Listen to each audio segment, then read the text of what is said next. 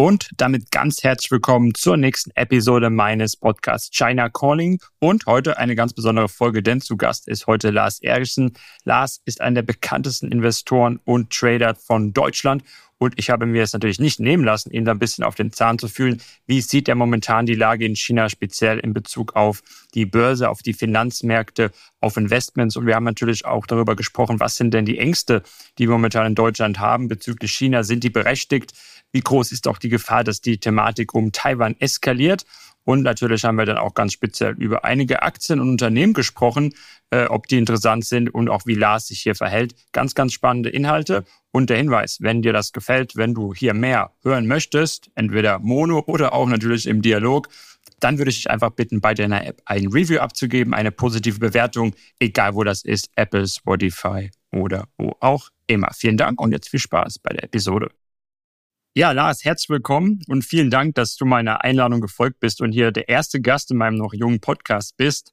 Normalerweise würde ich sagen, ja, bedarf es bei dir keinerlei Vorstellung, aber da das ja hier ein China-Podcast ist, besteht die Möglichkeit, dass nicht alle mit dem Investmentthema so vertraut sind. Deswegen würde ich sagen, stell dich doch einfach mal vor in ein paar Sätzen am Anfang. Ja, dann sag ich mal, Sheshe. und damit wäre es dann auch alles schon mit meinem chinesischen äh, Sprachschatz. Äh, ja, mein Name ist Lars Eriksen. Ich habe äh, selber einen YouTube-Kanal Eriksen, außerdem den Trailermacher-Kanal. Einen Podcast mache ich auch, gemeinsam mit meinen Kollegen noch ein Podcast bei The Dip. Ich beschäftige mich mit der Börse seit ja, ich muss es langsam mal updaten, also fast 28 Jahren. Ich habe 15 Jahre lang ausschließlich vom Handel an der Börse gelebt. Und 2011 habe ich dann begonnen mit dem, was ich so mache und hoffentlich an Erkenntnissen gewonnen habe, dann auch nach draußen zu gehen und mache das nach wie vor mit großer Freude. Okay, ja, das ist mal ein Wertegang hier. Ähm, interessant für mich, hast du auch eigentlich einen Bezug auf dem Weg gehabt, besonders zu China, oder ist China für dich einfach nur, ich sag mal, eine Investmentdestination, äh, Zahlen und Nummern, oder ist es für dich auch was, wo du Bezug irgendwie hast, vielleicht persönlich? Also ich hatte lange keinen persönlichen Bezug und dann gab es ja so einige Stationen. Zuerst Malaysia, dann Thailand, dadurch, dass ich einen sehr guten Freund habe, mit dem ich gemeinsam zur Schule gegangen bin. Und der ist aus beruflichen Gründen, der kommt aus der Logistikbranche ist zuerst in Thailand gewesen, dann in Malaysia, in Kuala Lumpur, da habe ich ihn besucht. Und eine seiner letzten äh, Stationen war Hongkong. Ja, und insofern habe ich dann auch China ein kleines bisschen, also wahrscheinlich nicht mal zu 0,5 äh, Prozent kennengelernt, aber zumindest einen Einblick bekommen. Wobei man dann auch nochmal sagen muss, äh, mit Dragon Air von Hongkong nach Peking das ist dann nochmal wieder was ganz, ganz anderes. Hongkong, würde ich mal sagen, fühlt sich an wie eine, einig, weiß ich nicht, wie es in den letzten Jahren sich entwickelt hat, aber hat sich angefühlt wie eine westliche äh, Metropole äh, mit ein bisschen anderen Wetter. Und äh, Peking war dann insbesondere auch der, der Ritt zur chinesischen Mauer. Das war ja unter es war absolut überwältigend, muss ich sagen. Die Dimensionen, die mittlerweile, glaube ich, noch größer sind, die schiere Anzahl der Menschen, damals auch noch die, äh, die Luft, die sehr schlecht war. Also wirklich ähm, lange vor Corona hat man sehr viele Masken gesehen. Wenn du rauskommst, dann nach ein, anderthalb Stunden Fahrt absolut ländlich. Also äh, Menschen, die in äh, gusseisernen Töpfen ihr Essen zubereiten. Und ja, und dann die chinesische Mauer. Ja, muss ich wahrscheinlich nicht sagen. Wenn man irgendwas aus dem Weltall sieht, dann kann es ja nur imposant sein. Und das war es auch, ja. Ja. Ja, ich hätte jetzt schon einen interessanten Punkt genannt, dass Hongkong natürlich sehr sich schon mal unterscheidet, allerdings zum Beispiel zu Südchina wieder ähnlicher ist, während jetzt im Norden oder im Osten Peking natürlich nochmal eine ganz andere Welt ist. Auch das, was ich in China immer wieder wahrnehme. Ja, äh, kommen wir mal direkt vielleicht zum Thema, so ein bisschen zum Markt. Ich meine, äh, ja, viele verfolgen China eben auch mit der, durch die Investmentbrille. Und ich glaube, äh, wir sind uns einig, China steckt noch in dem Bärenmarkt drin.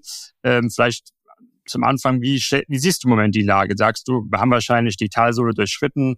Äh, sagst du, es ist noch sehr undurchsichtig. Äh, wie bewertest du momentan so die Situation am Finanzmarkt in China, speziell natürlich Hongkong, wo die internationalen Investoren unterwegs sind?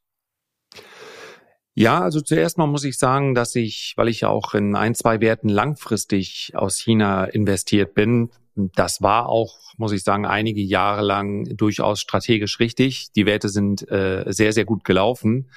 Äh, ich hätte nicht gedacht, dass dieser Abschwung so tief geht und so lang äh, anhält. Das hängt sicherlich auch damit zusammen, dass ich mir noch vor wenigen Jahren nicht hätte vorstellen können, dass diese dass diese Deglobalisierung, um das jetzt einfach nur mal als äh, Schlagwort, Entschuldigung, für die Entwicklung zu nehmen, dass das äh, solche Formen annimmt. Ja, also dass, dass natürlich die USA und China auf eine gewisse Art und Weise miteinander äh, konkurrieren. Das war immer so, aber man hat sich irgendwie darauf geeinigt, dass man einander braucht für das Wachstum.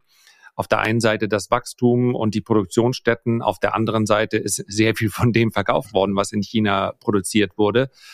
Und dass man sich hier so auseinander dividieren würde im Laufe der Jahre, das, das hätte ich nicht erwartet. Ansonsten hätte ich meine China-Investments zum Hoch verkauft. ja.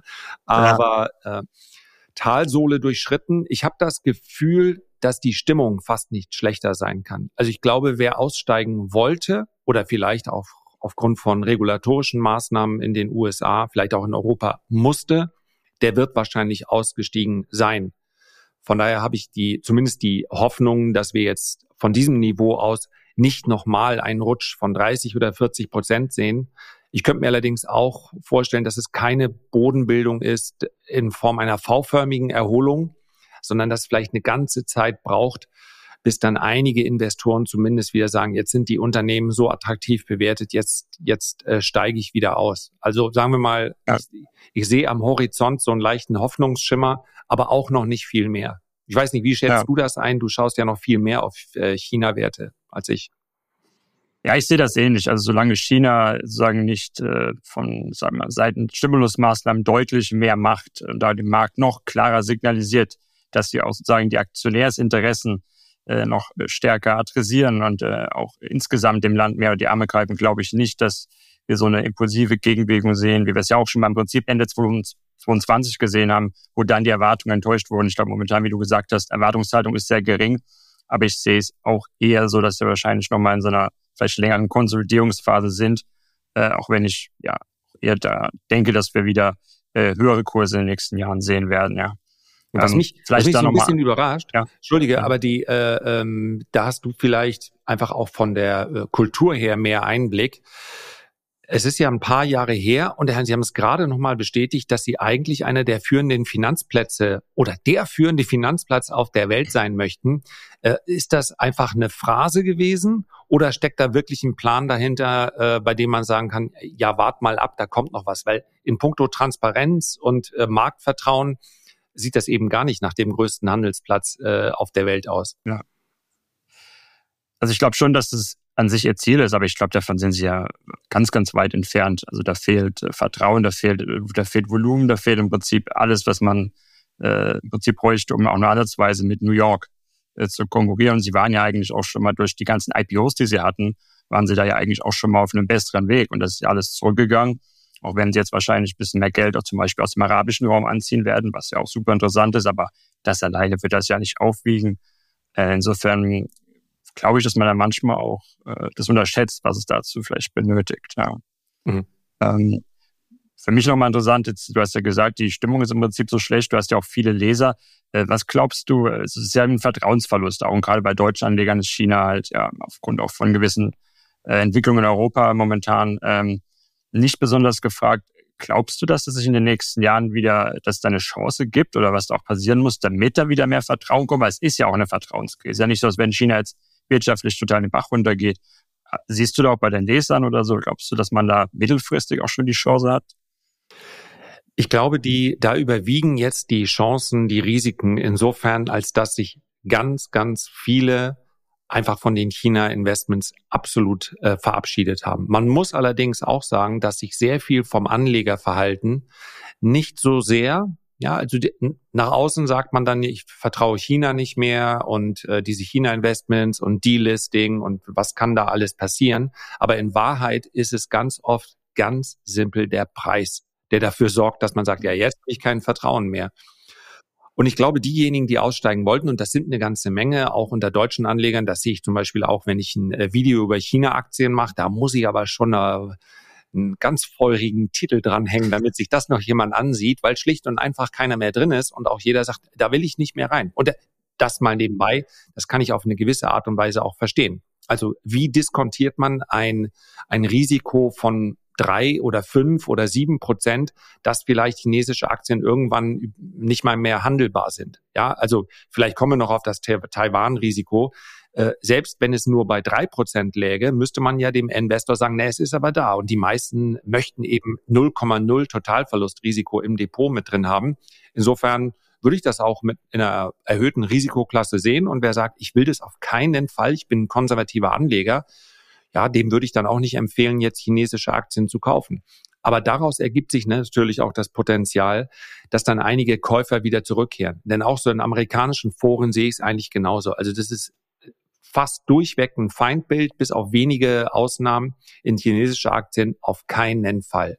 Sollten allerdings, das ist so ein bisschen der Bitcoin-Effekt, sollten die Kurse allerdings um 20, 30 Prozent mal anziehen und das vielleicht in einem Umfeld, wo andere Aktien nicht so schnell gestiegen sind, dann werden die ein oder anderen äh, sicherlich auch wieder zurückkehren und sagen, naja, so uninteressant sind China-Aktien auch nicht. Das ist immer wieder der Preis, der hier äh, ausstrahlt. Ist kein Wunder, dass ich genau jetzt die Fragen bekomme, ob man nicht doch vielleicht in Bitcoin einsteigen sollte. Ja, jetzt kurz vorm Allzeithoch, weil wer will schon verpassen, was stark steigt. Also ich glaube nicht, dass die Story für immer vorbei ist. Äh, Im Moment ist sie mega out. Für antizyklische Anleger kann das sicherlich interessant sein. Ja, ja, ja ich, ich nehme das schon auch so wahr. Und äh, ja, wenn man jede Woche ein China-Video macht, dann, äh, dann ist es natürlich, äh, ja, mal das besonders zu spüren. Ähm, ja, du hast schon gesagt, es natürlich auch steht im Raum sozusagen die, das, die Angst oder das, das, der, der Totalverlust, wenn man so möchte. Ähm, wie groß siehst du die Chance, dass Delistings eintreten, dass es zu einer komplett Eskalation kommt? Weil es gibt ja das eine, dass man Anleger hat und Leser, dem man das versucht zu erklären. Aber ich sag mal, du hast ja noch andere Einsichten und Sichtweisen. Sagst du das auch ein Stück weit natürlich, sag mal, Populismus der Politiker, Medien? Oder sagst du persönlich, privat, nimmst du das schon auch so zur Kenntnis und hast dich entsprechend positioniert möglicherweise? Also ich habe schon den Eindruck, dass insbesondere in den USA oder eigentlich sind ja viele Vorhersagen eingetroffen. Also Ray Dalio ist ja auch immer jemand, der sich langfristige Zyklen anschaut und äh, wann immer da eine neue Großmacht äh, am Horizont entstand, das waren ja auch mal die USA, als es früher noch das British Empire war, dann äh, sieht man das natürlich als Bedrohung. Und das ist letztlich wirtschaftlich betrachtet sind, ist China natürlich auch eine Bedrohung für die USA. Keine Frage. Auf der einen Seite hast du immerhin noch Wachstum, auch wenn es jetzt schwächer ist. Auf der anderen Seite hast du eine, eine Volkswirtschaft, die, die, die brutto, also wenn man jetzt mal die geldpolitischen Maßnahmen rausrechnet, wenn überhaupt, dann nur ganz, ganz schwach wächst. Und insofern sehen, haben sich die USA hier sicherlich ein bisschen äh, unter Druck gesetzt gefühlt und sie haben heftig reagiert, so wie das viele erwartet haben. Denn das darf man ja auch nicht vergessen. Äh, der Vergleich zu Russland hinkt für mich auch immer wieder, weil sich ja China jetzt zumindest mal territorial nirgendwo als großer Aggressor gezeigt hat. Also es gibt ja kaum Kriegsschauplätze, in denen diplomatisch auf diplomatischem Niveau sicher, aber wo hat China mal an irgendeinem Konflikt in den letzten Jahren äh, aktiv teilgenommen mit seiner Armee? Und ich glaube, äh, China hat letztlich reagiert. Das ist auch nachvollziehbar keine Frage. Es gab auch eine Phase, in der man sagt, es ist wirklich auch teilweise unfair gewesen, wenn man sich auch anschaut, wie deutsche Firmen äh, in China agieren durften nur und auf der anderen Seite aber sie sehr lange Zeit ziemlich frei schalten und walten konnten äh, auf dem auf dem deutschen Markt. Also es war vielleicht auch notwendig, hier gewisse äh, Trennlinien zu ziehen.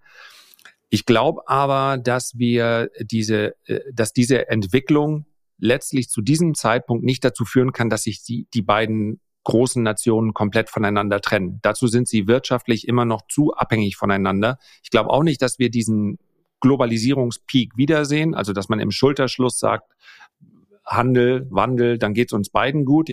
Aber äh, ich sehe auch nicht die, den, den totalen Blackout in dem Sinne, dass die beiden Länder gar keine Beziehungen mehr miteinander haben. Dazu sind sie wirklich auch zu abhängig voneinander. Und ja. die Taiwan-Frage, ich gebe sie gleich gerne an dich zurück. Also aus meiner Sicht ist es, es gäbe nur Verlierer und man kann China ja viel vorwerfen, aber dass sie sich selber einfach um irgendwie was Gesichtswahrendes zu tun, sich selber ins Knie schießen, das ist eigentlich in der Vergangenheit ja so nicht passiert.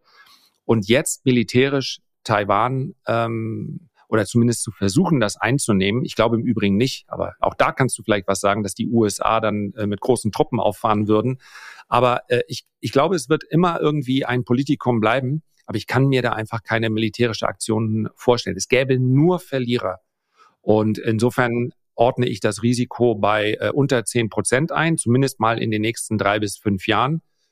Allerdings, China ist die zweitgrößte Volkswirtschaft der Welt und mein äh, China-Anteil im langfristigen Depot beträgt gerade so fünf Prozent. Also ich bin mir schon auch des Risikos bewusst und deswegen berücksichtige das auch so im Depot. Hast du den in letzter Zeit nochmal angepasst, irgendwie adjustiert oder sagst du, du schaust dem drei mehr so ein bisschen zu? Ich, ich habe ihn letztlich auf dem Niveau äh, konstant gehalten, was auch dazu geführt hat, dass ich zum Beispiel bei einer äh, Tencent eine Tranche wieder gekauft habe.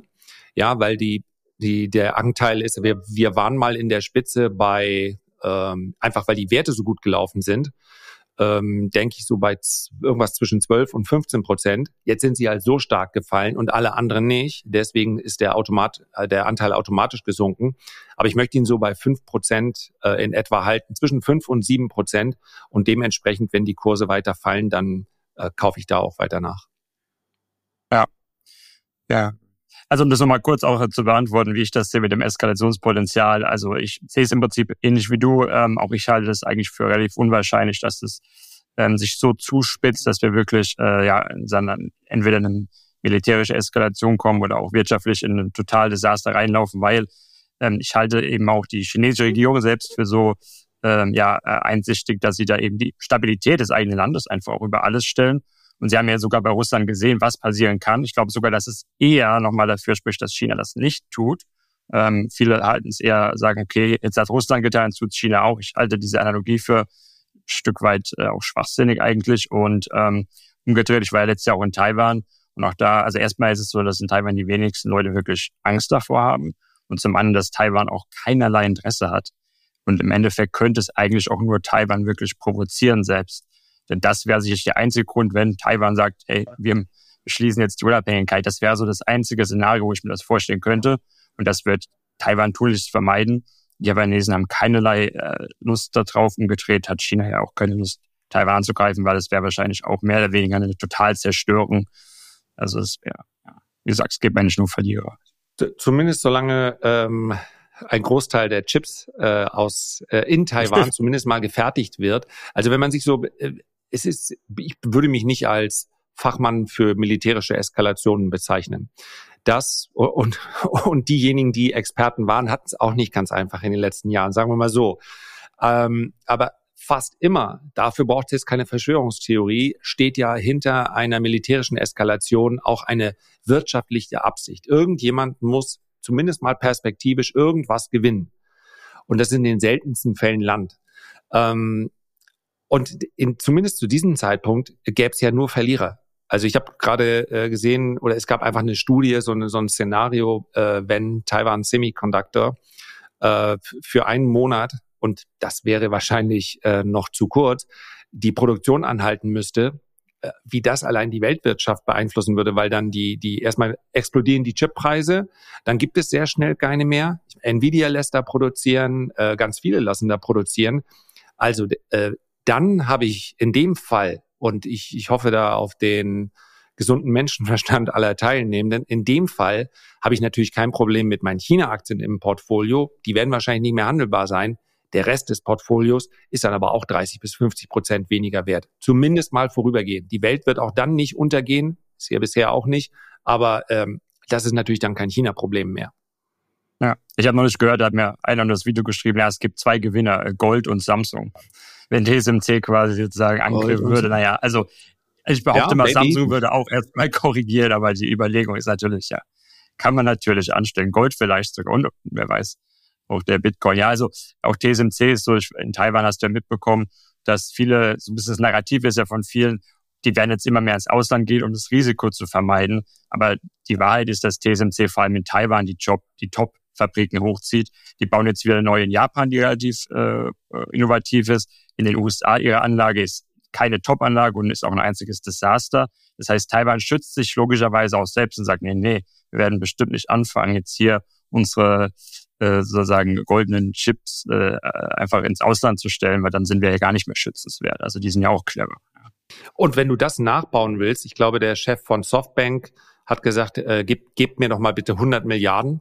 Muss man sehr genau überlegen, ob man das wirklich bei Softbank machen möchte. Das war jetzt nicht alles Gold, was sie da äh, angefasst haben. Aber anyway, wenn du sagst, selbst für 100 Milliarden behauptet er nicht, er könnte das nachbauen, sondern es glaube, ging ihm dann nur darum, eine eigene äh, vielleicht einen äh, Nvidia-Konkurrenten zu bauen. Also da sprechen wir wahrscheinlich von drei oder fünf Jahren plus, bis du sowas äh, gebastelt hättest. Und Sam Altman äh, äh wollte ein bisschen mehr und hat gesagt, ich brauche sieben Billionen. Dann, dann mache ich euch auch unabhängig. Äh, ja, also vielleicht wird das irgendwann so sein und dass grundsätzlich die Firmen in der in Europa, auch in den USA und ziemlich sicher auch in China diesen Nearshoring-Gedanken im Hintergrund haben. Also weniger abhängig zu sein vom Ausland, mehr Produktion ins Inland zu holen. Das ist nachvollziehbar. Wahrscheinlich wird dieser Trend auch nicht nachlassen. Das denke ich, dafür sind einfach die Risikofaktoren zu groß, zu hoch. Aber das ist eben ein, ein Prozess, der sich über viele, viele Jahre äh, erstrecken wird. Das äh, selbst mit ganz viel Anstrengung und äh, Elon Musk vorne äh, kann man das nicht in ein oder zwei Jahren hochziehen. Also nach ja, meiner Einschätzung nicht. Ja, ja, zumal da hat man auch für eine nächste eine neue Regierung, die dann die alten Pläne nicht mehr folgt. Das müsste man wirklich mit der langfristigen Vision und Strategie wahrscheinlich umsetzen. Das ist nicht so einfach die einzelnen Intervalle. Ja, äh, kommen wir mal äh, nochmal zu China zum, äh, zum Markt. Wir haben jetzt gerade über Halbleiter gesprochen. Da ist China vergleichsweise schwach aufgestellt, zumindest beim Top-Bereich. Gibt es für dich ähm, Segmente in China, jetzt speziell beim Aktienmarkt, die besonders interessant sind? Vielleicht auch wo China äh, besser ist als eben westliche Märkte, wo du sagst, da investierst du vermehrt rein?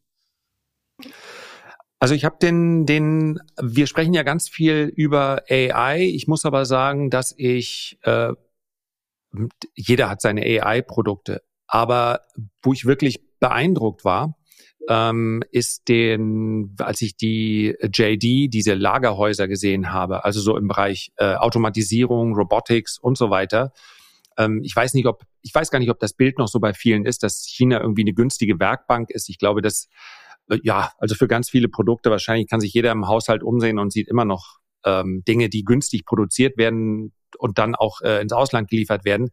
Aber was aus meiner Sicht der wirkliche China-Advantage, der wirkliche Vorteil ist, ist die Geschwindigkeit. Also wenn Sie Projekte angehen, egal ob im privaten oder Bereich oder auf staatlicher Ebene, dann geht das in einer Geschwindigkeit, die mm, atemberaubend ist. Sehr viel schneller als in Deutschland. Das gilt allerdings für die allermeisten Regionen in der Welt, dass es schneller umgesetzt wird. Ich fange jetzt gar nicht an. Ich weiß nur noch, ehrlich, der äh, Olympiade in China, den Flughafen gab es einfach nicht vorher.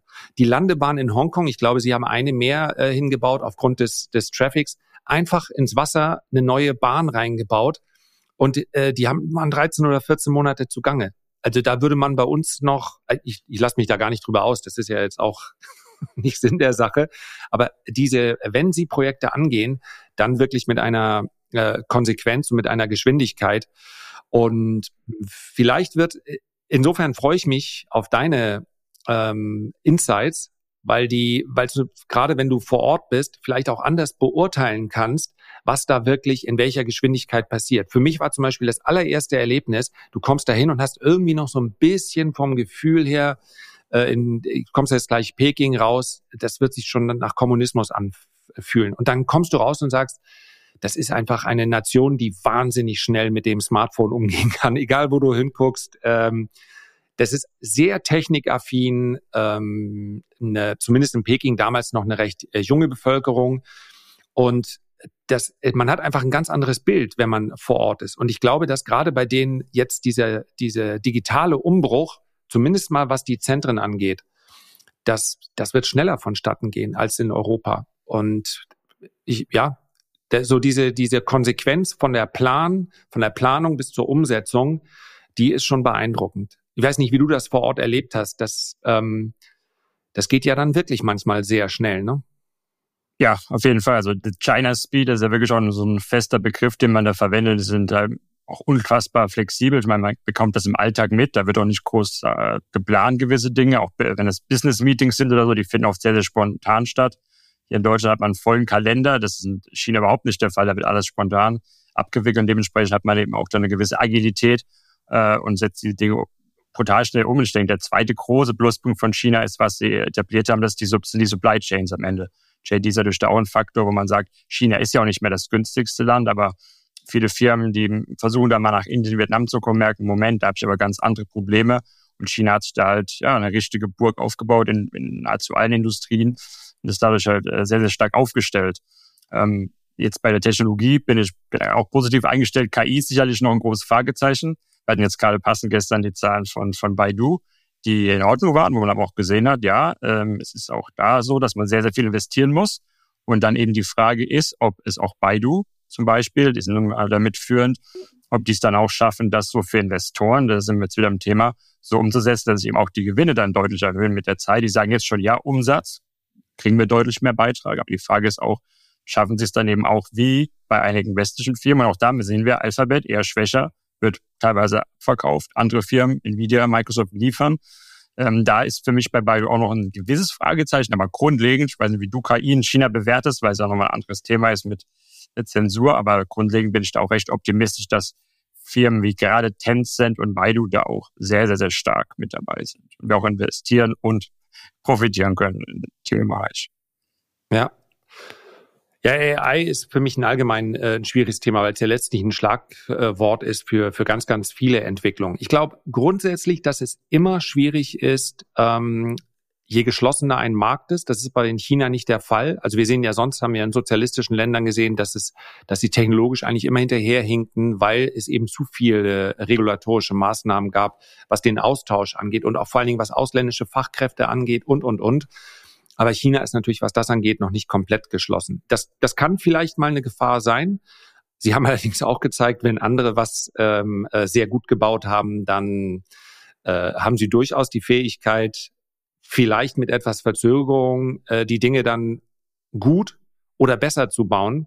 Also wie wir noch, das, ich glaube, als ich in der Autobild vor zehn Jahren chinesische Autos, da hat man total gelächelt. Ich weiß gar nicht mehr, irgendwas mit Land hieß irgendwie die erste, diese erste Firma. Crash-Test ging gar nicht und man hat es, man hat sich kaputt gelacht über irgendwelche äh, Bosch-Akkuschrauber, die schlecht nachgemacht waren, wurden. Ja, wenn man sich heute BYD und andere chinesische Autohersteller anschaut, da lächelt, glaube ich, keiner mehr bei Volkswagen und äh, Mercedes. Also insofern, sie ähm, vielleicht muss man gar nicht in allen Bereichen der First, First Mover sein. Ja. Ja, die sind halt auch äh, schon noch ähm, ja, ein Stück weit abgeschuldet in ihrer, ihrer Welt teilweise, gerade was die digitalen Produkte angeht. Ich sehe das ja, wir haben im Prinzip die westliche Welt und Asien ist so in der Mitte. Also ich bin in Südostasien viel gewesen. Die nutzen vermehrt aber auch eher die westlichen Sachen und China ist halt nochmal sehr für sich. Das kann auch ein Nachteil sein. Und gerade bei äh, gewissen Dingen ist halt die Frage, wie viel da man auch zulässt. Äh, bei künstlicher Intelligenz, ich glaube nicht, dass China da so disruptiv sein wird, was die Bevölkerung angeht. Wie der industrielle Nutzen dann ist, ich denke, das wird dann nochmal interessant sein, ob man das überhaupt so kann, ob man sagt, man verzichtet auf das, eben die private Nutzung ein Stück weit, aber industriell wird es trotzdem, B2B wird es dann trotzdem nach oben zählen. Ich denke, das wird, das wird, ähm, ja, das wird spannend sein. Ähm, vielleicht auch mal, du bist ja eigentlich von Haus aus Trader, kann man, kann man ja so sagen. Ähm, sagst du, äh, Trading in China, also ich rede jetzt nicht unbedingt von so einem Daytrading, aber so Swing Trading, dass man so versucht, kurzfristig, mittelfristig zu agieren, Impulse mitzunehmen, macht das aus deiner Sicht überhaupt Sinn oder sagst du, das sind eigentlich so viele externe Faktoren momentan, dass du da eigentlich ständig buchstäblich ausgehebelt wirst? Also Prinzipiell schaue ich dann ja wenig auf Makroökonomie und äh, die ganz langfristigen Gedanken, sondern eher auf das Preisverhalten, auf das kurzfristige Preisverhalten. Und wenn ich mir das so anschaue, ich habe es am Anfang schon angedeutet, dann könnte ich mir vorstellen, das wird eher eine Bodenbildung, die ein bisschen äh, länger dauert. Also vielleicht mal zwei Schritte vor, aber auch zwei wieder zurück, dann drei nach vorne, zwei wieder zurück. Das kann auch ganz anders kommen in dem Moment, wo wir äh, äh Stimulusmaßnahmen sehen, die über das hinausgehen, was der Markt erwartet. Aber auf der anderen Seite, wenn eine Wirtschaft, ich weiß nicht, für dieses Jahr 3,7 oder knapp 4 Prozent, was wird Wachstum erwartet? Über 4 Prozent, 4,6 Prozent. Naja, dann, dann ist natürlich auch ein bisschen schwierig zu sagen, ja, dann, dann stimuliere ich jetzt mal die, die Wirtschaft. Also China hat ja wie kein Land in der Welt, zumindest mal, wenn wir die Daten, den Daten Glauben schenken, ähm, oder kein große Volkswirtschaft der Welt, die Inflation einigermaßen im Griff gehabt. Und äh, bei vier Prozent Wirtschaftswachstum gibt es ja eigentlich nicht so ganz viele Gründe, jetzt den Markt noch massiv zu stimulieren. Sollte das aber dennoch kommen, dann ähm, kann sich das Ganze sehr viel schneller entwickeln.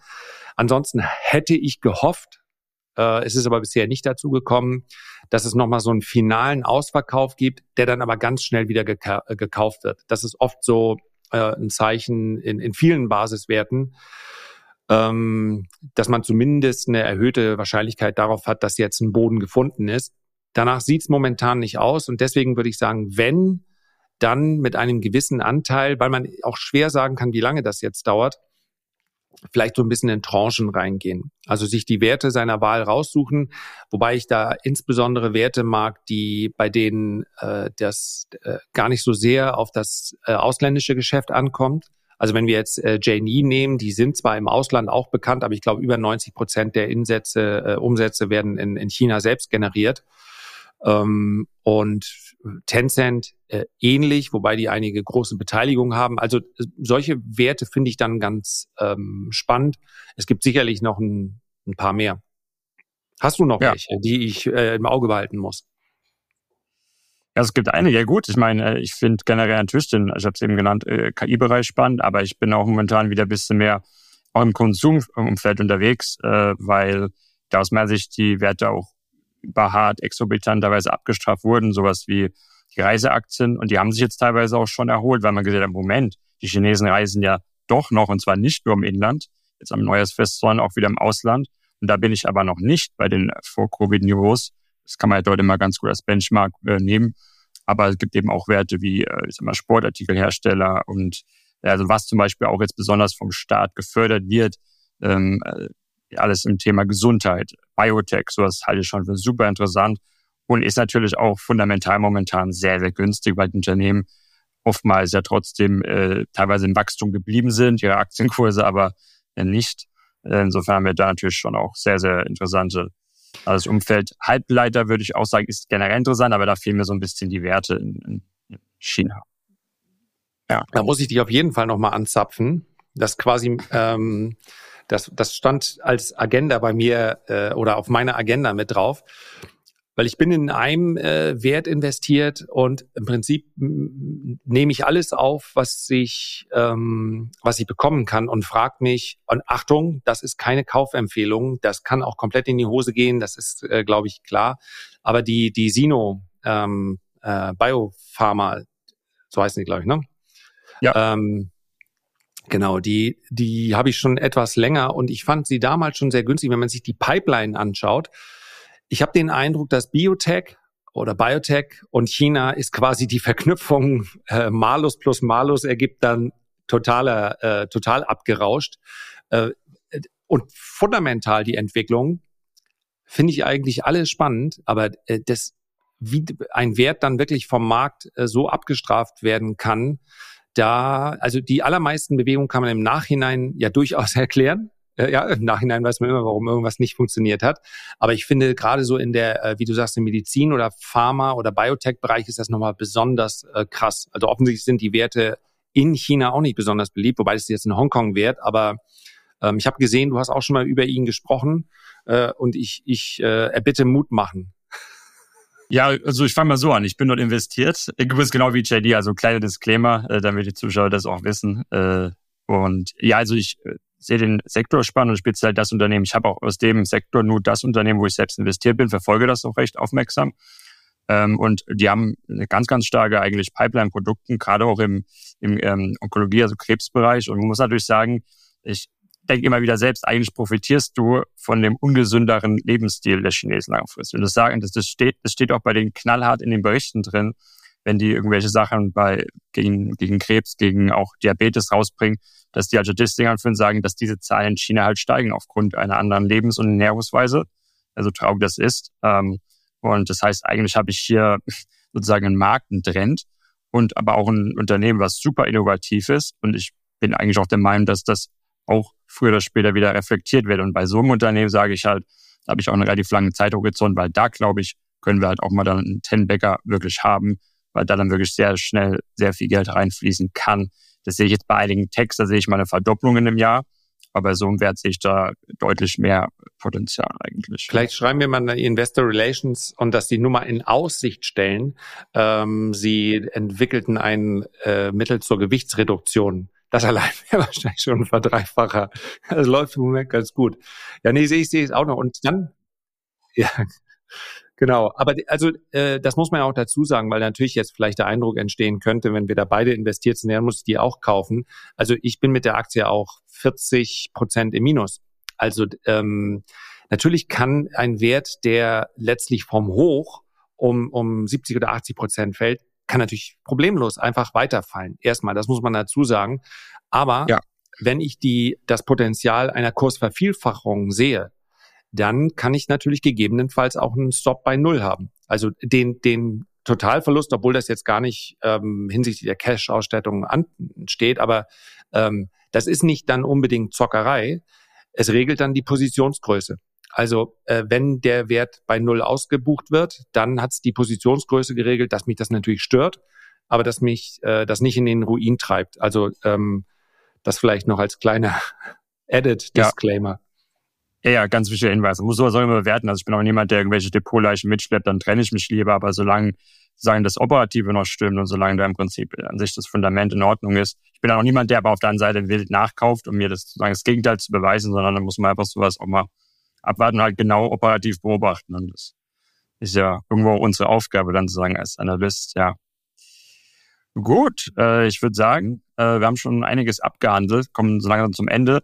Ich habe gedacht, so als allerletztes noch, ähm, ist ja hier auch ein, äh, soll ja ein sehr positiver Podcast sein, dachte ich mir, äh, wenn du irgendeinen Wunsch äußern könntest zur Entwicklung von China, was wäre das, äh, wo du sagst, das wäre, würde entweder dich oder auch sagen wir, Investoren sehr, sehr glücklich machen in den nächsten Jahren, was müsste passieren, was, was wäre besonders begrüßenswert von der Seite?